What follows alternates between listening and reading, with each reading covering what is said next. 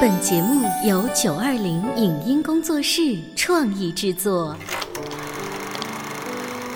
当兵了，你不等我是我了？干巴巴的，不，你湿乎乎的。看打死我也不说。这个作品要按我个人的理解做的还不够奔放。杜秋，你看多么蓝的天！我有个秘密，我长得多美，人人都爱。谁能证明你是孤兰丹母？光影旋转的流金岁月，耳边重温的声声记忆。即使物换星移，年华不再，他们依然满怀温馨，沉淀着时代经典。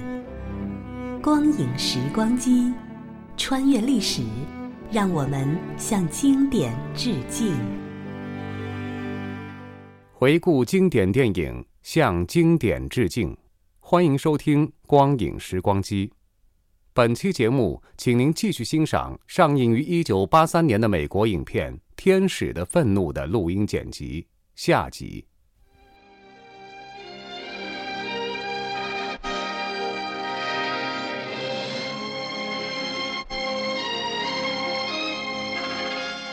我们的女主人公 Jennifer Park，事业上初露头角，爱情上也刚成功，不幸就接踵而来。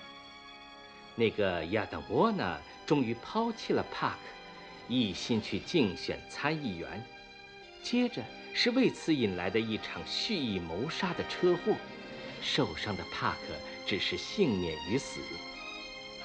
就连帕克的美貌才智。也为他招来不幸。黑手党的显要人物麦克莫雷迪，就是因此看上帕克，缠住不放的。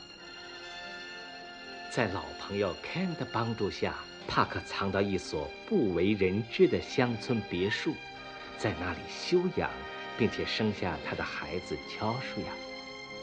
孩子的爸爸就是亚当沃纳，乔舒亚却异常可爱。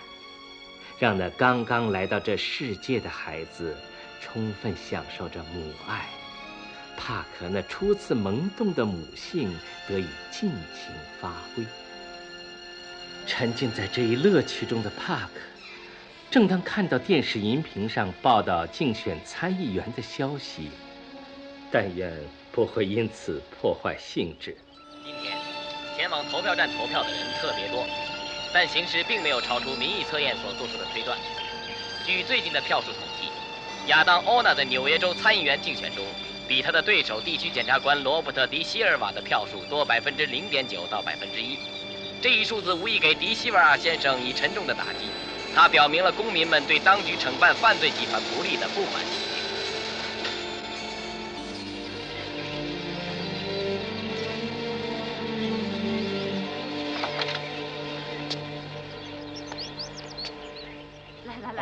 准了，使劲吹！纽约参议员二一三，哦，好，肖师呀！现在我们可以看到，谁来切蛋糕？豪华的舞厅里，奥纳的支持者济济一堂，准备庆贺这次胜利。现在出现在荧屏上的是奥娜的妻子和他亲密的伙伴。迄今为止，人们还没有用参议员的头衔直呼奥娜先生。与此同时，在埃迪逊饭店 罗伯特·迪希瓦尔的竞选总部里，人们的情绪沮丧。对失败者没定下死刑。嘿，别关，看看他的狼狈样。我才不想看他那副嘴脸呢，除非给我吧。孩子想出去玩玩。哦，我来吧，麦琪太太。你得给他洗个澡。嗯。哦，还是你来吧。嗯、给孩子洗澡我不在行，我只会逗孩子玩。哦，宝贝儿，瞧他的脸，蛋糕，嗯，真叫我百看不厌。待会儿再来看啊。这儿呢，乔治亚，来。晚安，乔治亚。啊，让我们再看看下一个议员怎么装腔作势吧。用不着，对于谁输谁赢，我不关心。亚当沃纳才是真正的输家。丢了乔舒雅这样可爱的孩子，竟不知道。要是我，我们不是说过不提这事儿了吗？从法律上说，乔舒雅是我的孩子。不错，可你还是挂念他。有什么办法？有时候我真想摆脱麦克莫雷迪这个无赖。我跟他只不过是逢场作戏。听我说，Jennifer，别再理他了。好，听你的。我想上楼去看看乔舒亚这孩子。我一会儿也去。对亚当沃纳，帕克仍然难以忘情。刻骨铭心的爱，怎么会轻易抹去呢？即使为他付出了代价。爱情常常是难以理喻的。Ken 前脚上楼，帕克就迫不及待地打开了电视机，哪怕在荧屏上多看一眼他。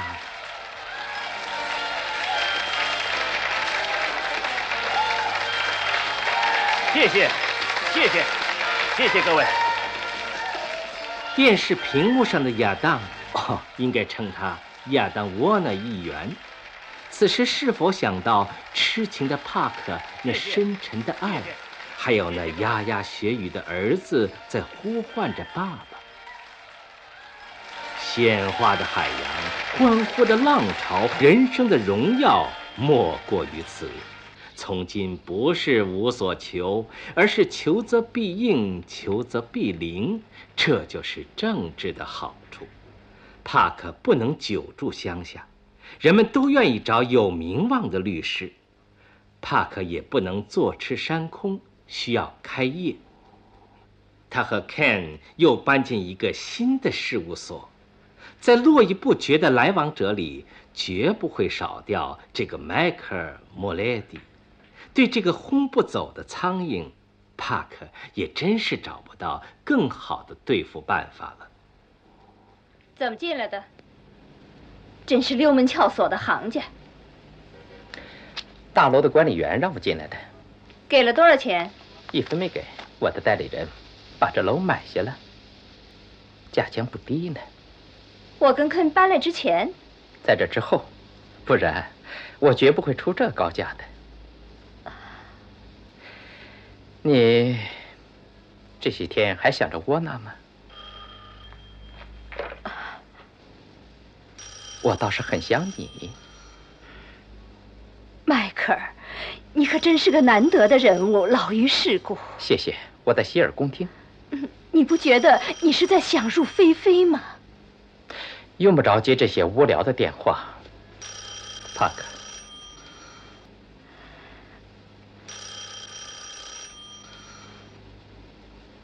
请不要这样，帕克。你快叫我发疯了。迈克尔，请不要在这儿打扰我。是想请我到你家？不，所以我只好到这儿。我打扰你的工作了。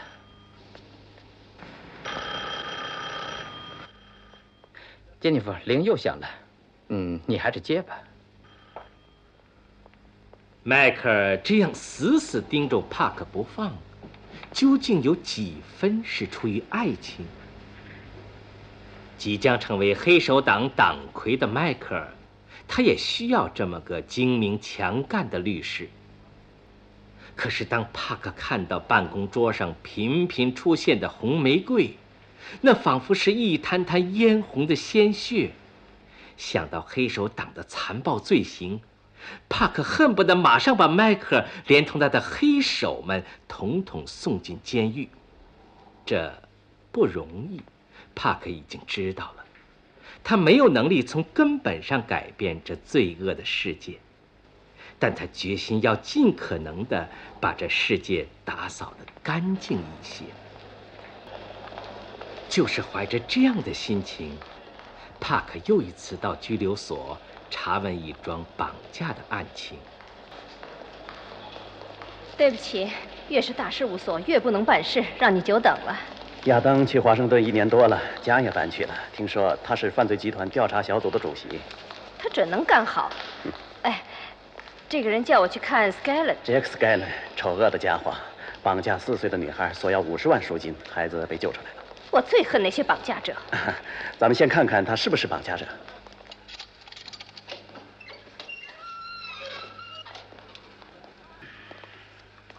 这是斯盖伦。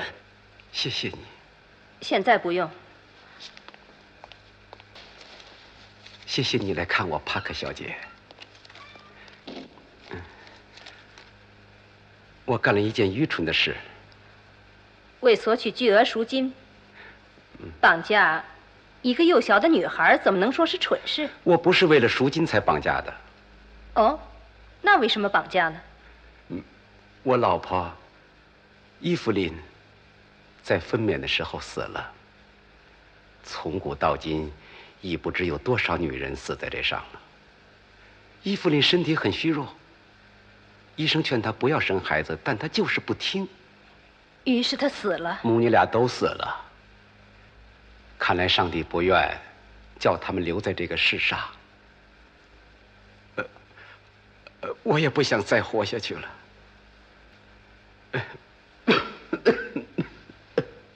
说呀，说下去，Skyler。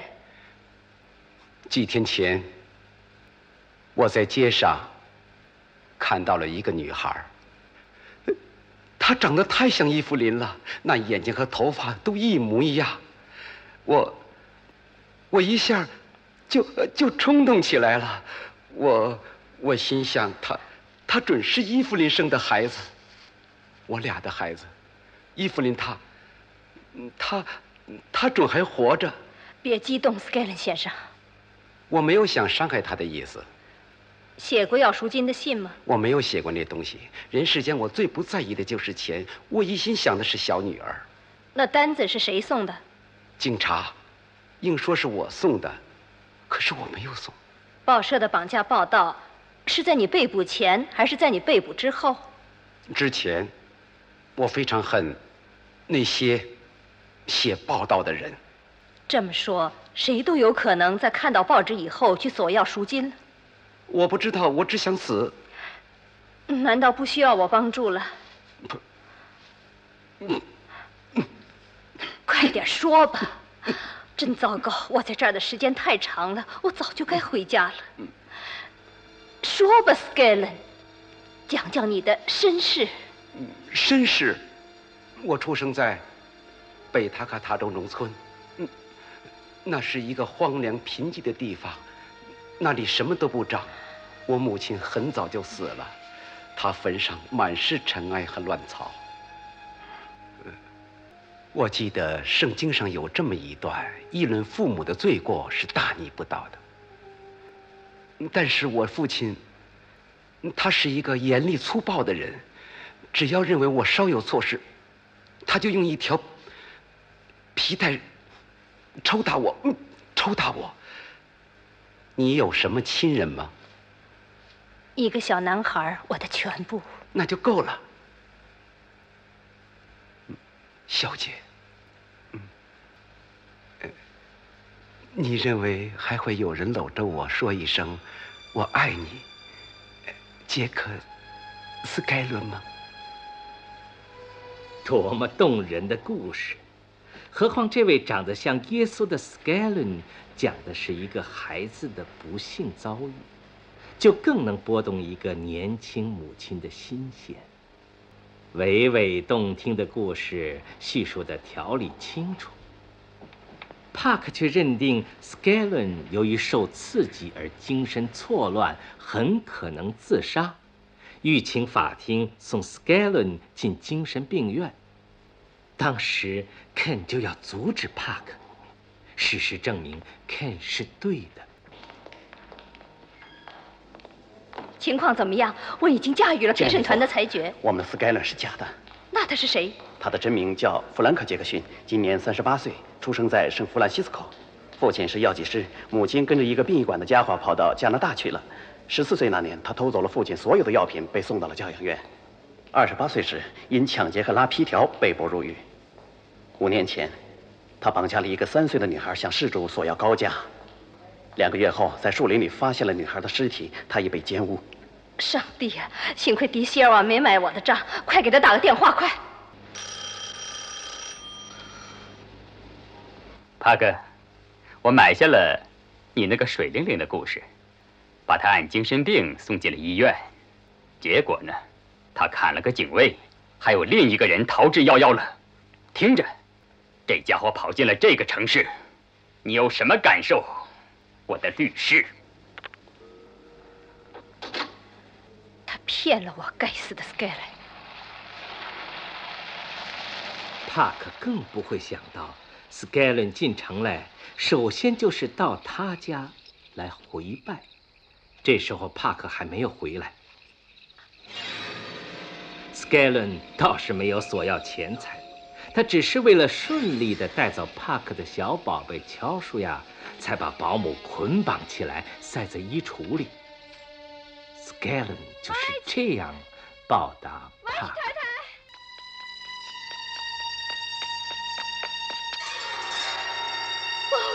天哪！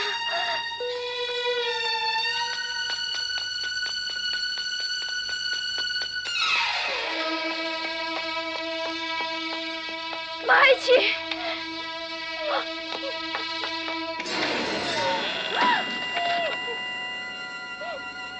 我的上帝呀，麦琪太太！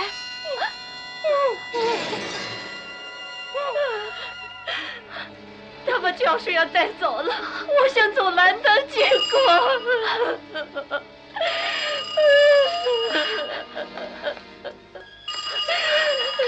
是我。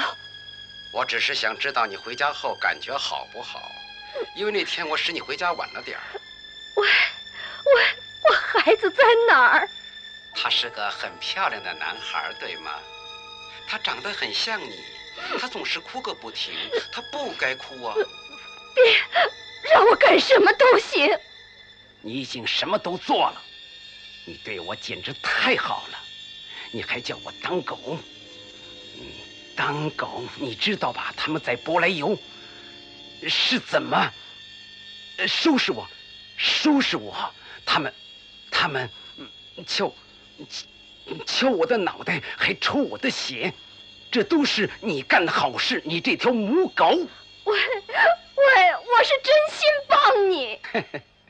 我喜欢听你哭啊。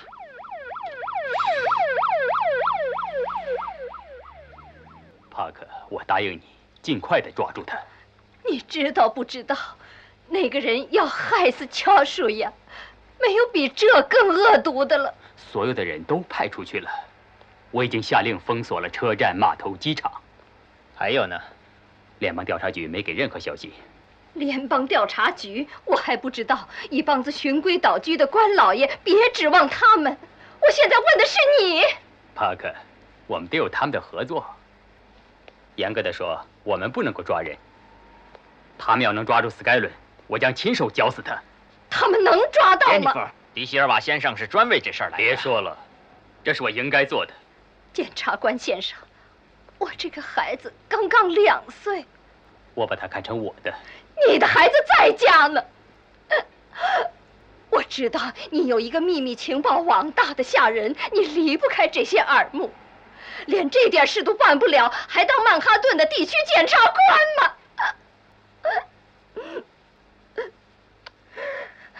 哦，你没法帮助我了是吗？你还在记恨我？你想叫我的孩子死？他已经完全疯了，叫我说什么呢？应该说。迪希尔瓦是在努力尽到自己的责任，尽一个地区检察官的责任。他曾经痛恨帕克，但那已经成为过去。现在是为拯救一个无辜的孩子。迪希尔瓦刚愎自用，求名心切，可无论如何不至于在一个孩子身上泄私愤。况且他也开始赏识帕克的才华。作为他个人帮不上忙，是无能为力。这时候去求助黑手党，也许比找联邦调查局更管用。但这是下策，帕克只好把希望寄托在迈克尔·穆雷蒂身上了。帮帮我！联邦调查局还没得到线索，警察正四处找呢。蒂西尔瓦可高兴了。你还是回家睡一觉吧。能帮我吗？有人送吗？肯在外面等我。那好。你看还有希望吗？当然有。以毒攻毒，往往产生奇效。可是用鸦片治病，又有多少人最终成为难以自拔的吸毒者？为救孩子，帕克也顾不上这些。黑手党头子格拉纳里从一开始就不赞成迈克对帕克的过分钟情。可事情已到这个地步，格拉纳里也就不再垂手不管了。代价太大了，不觉得过分吗，迈克？钱有用尽的时候，人情却是还不清的。这我知道，现在时间已经不多了。嗯，知道吗，迈克？得叫所有的小人物都知道这件事情。他们的鼻子像猎狗，要让每个妓女、每个招待、每个赌徒、每个摊贩、每个皮条、每个走在路上找钱花的警察都动起来。谢谢你，格拉纳的先生。谢谢。去跟汤姆·科尔法克斯商量一下，他手底下有很多这样的人。他不会伸一个小指头的。谁说的？只要我伸，他就会深的。把那社会最底层的渣子们都发动起来，并且只要达到目的，哪怕在公开场合，也无需顾忌采用的手段。这些就是拥有庞大机构的联邦调查局，也是难以相比的。奇效出现了。当从迈克手里接过安然无恙的孩子，帕克发现迈克也是那样可敬可亲呢。嗯，宝贝儿，嗯，啊，我爱你，真爱你。那。嗯，乔舒雅真漂亮。这还用说？我想让她好好的睡几天。哎，亲爱的，我真爱你，真不知怎么感谢你。没什么，看好你的孩子吧。你给我打个电话。什么时候？明天。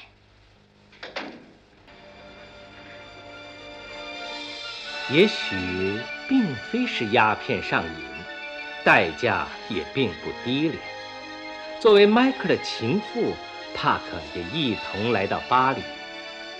古朴典雅的圣母院，富丽堂皇的卢浮宫，高耸入云的埃菲尔铁塔，如同一串明珠穿巴黎城而过的塞纳河，这一切对帕克来说，真是那样魅力动人。真是感到怡然自得、游兴盎然。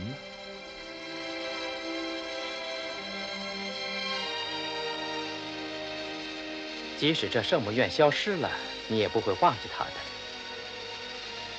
因为它印在你的脑子里了。啊，迈克尔，你还挺罗曼蒂克。奇怪吗？要不我们怎么能一起到巴黎，一起住旅馆呢？愉快的时光。这是我们爱情生活的开始，对吗？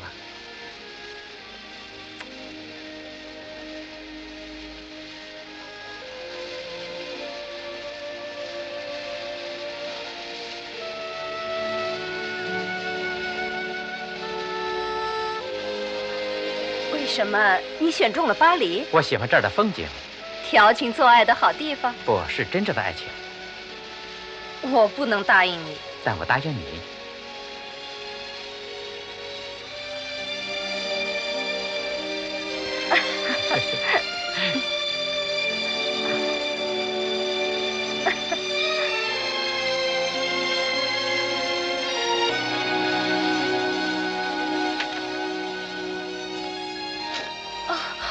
给肯买一条领带。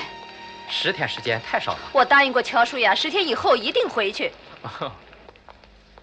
我很喜欢这家饭店，豪华典雅，幽静宜人。巴黎是个纸醉金迷的世界，北极了。在这享受是我平生的愿望。我回屋换件衣服。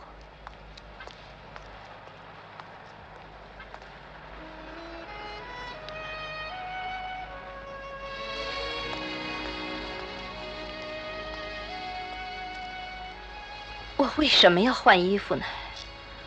说说你爱我。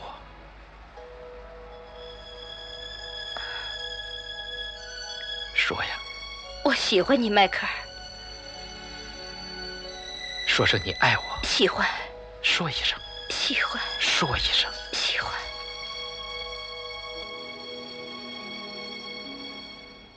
喜欢并不等于爱。调情做爱并不一定要有真心实情，就保留着这样一点微妙的距离。帕克真的不知道可怜自己。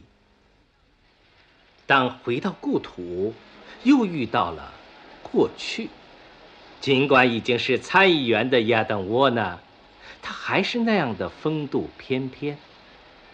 那过去还在刺着帕克的心。我听说你回来了，是想纽约的吗？只有梅尔贝斯喜欢华盛顿。我常在报上看到你的消息。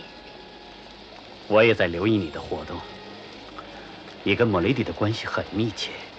亚当，跟踪莫雷迪不怕丢身份吗？你想到哪儿去了？他是参议院犯罪集团调查委员会的注意对象，我是那个小组的主席。那个孩子是你女儿？是的。莫雷迪这个人无法无天。你女儿真可爱，你的妻子仍然很漂亮。那个小男孩是？是我的，你的，我收养的，但确实是我的。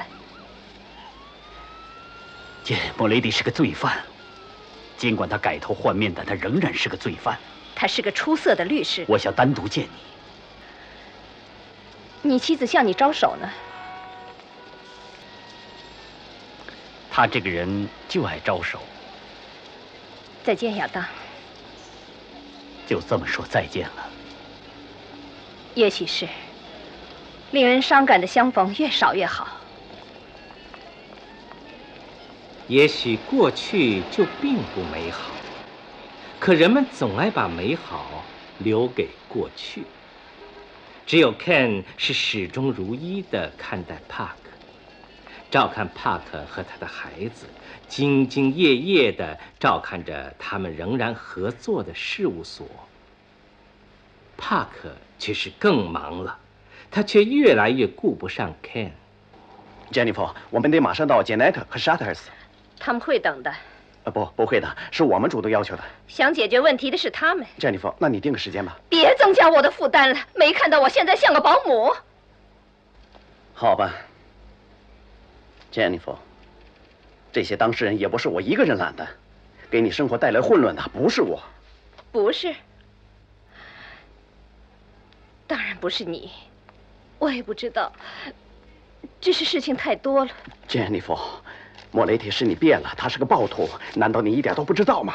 人们都这么说他，人们说他是个……那是他们妒忌他。我妒忌莫雷提？怎么不是？他是一个杰出的法学家，还是一个有魅力的男人。我可没那么说。用不着说了，Jenny。我爱你，只有我爸爸才叫我见你。哦，上帝，我的举动真可笑。没有不散的宴席，没有可信赖的朋友。人生不就是，不就是这样吗？Jennifer。你让我感到寒心了。这里是光影时光机，稍后欢迎您继续收听。以上节目由九二零影音工作室创意制作，感谢您的收听。